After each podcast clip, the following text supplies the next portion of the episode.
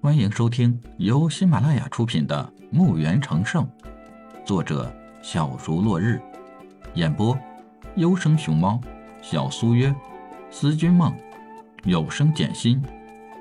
欢迎订阅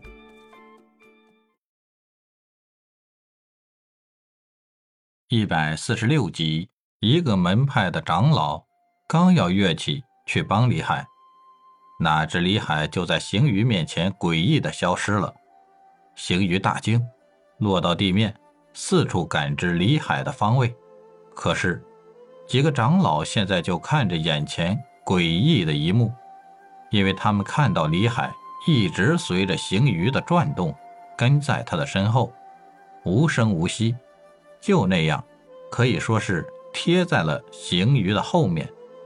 可他就是发现不了李海。在场的长老和行余的级别都是一样的尊级初阶，那么这个李海是什么级别？这太不可思议了！他是那么年轻，而且他们没有感觉到李海身上的一点武者气息，这怎么可能？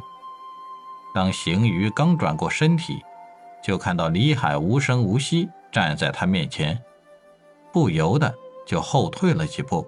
面色蜡黄，李海还是那样一步步的走近他，可是行鱼不知为什么自己要后退。李海的每一步迈出不带起一丝的声音，一点灰尘也没有起来，好像他的脚不是在地面上走着。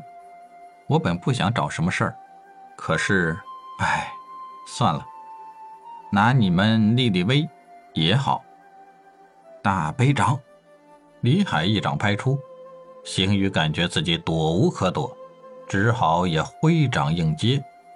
可是没有想象的双掌互碰的场景出现，而是邢宇上身被李海一连拍中五掌，邢宇倒飞在空中，口吐鲜血。邢宇见打不过李海，借用被李海打飞的力道，在空中翻身，准备离开这里。宇文李海，你等着，等我带大军来剿灭你！撂下狠话，就准备逃离这里。怎么，就这么急着走吗？擒龙手，行鱼就不由自主地被李海吸到了手里。李海用真气打入到他的身体，封住了他的穴道。行鱼软软地躺在地面上，动也不能动。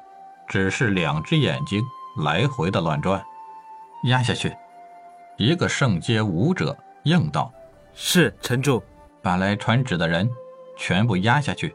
李海回身抱拳：“各位，我们进去聊吧。”几个门派的长老心里怪怪的，真不知该如何看待李海，怎么来形容李海。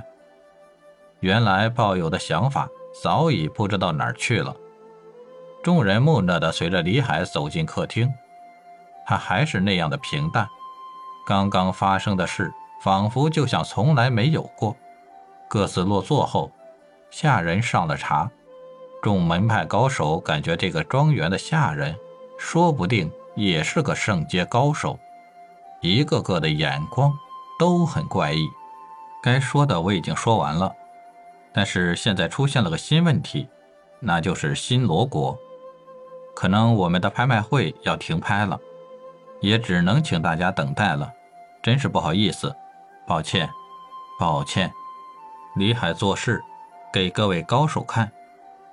李海知道这些门派得知有这么多的神器要停拍，个个群情激愤，一一表态。赫连起身道：“我神武门绝对不会让这件事发生。”蓝渊门的长老也拍着胸脯保证道：“放心吧，宇文城主，他一个新罗国还掀不起浪来。我们五大门派一起施压，相信他是不敢妄为的。”是啊，是啊，各大门派都站起来保证道。本集已播讲完毕，请订阅专辑，下集。更精彩。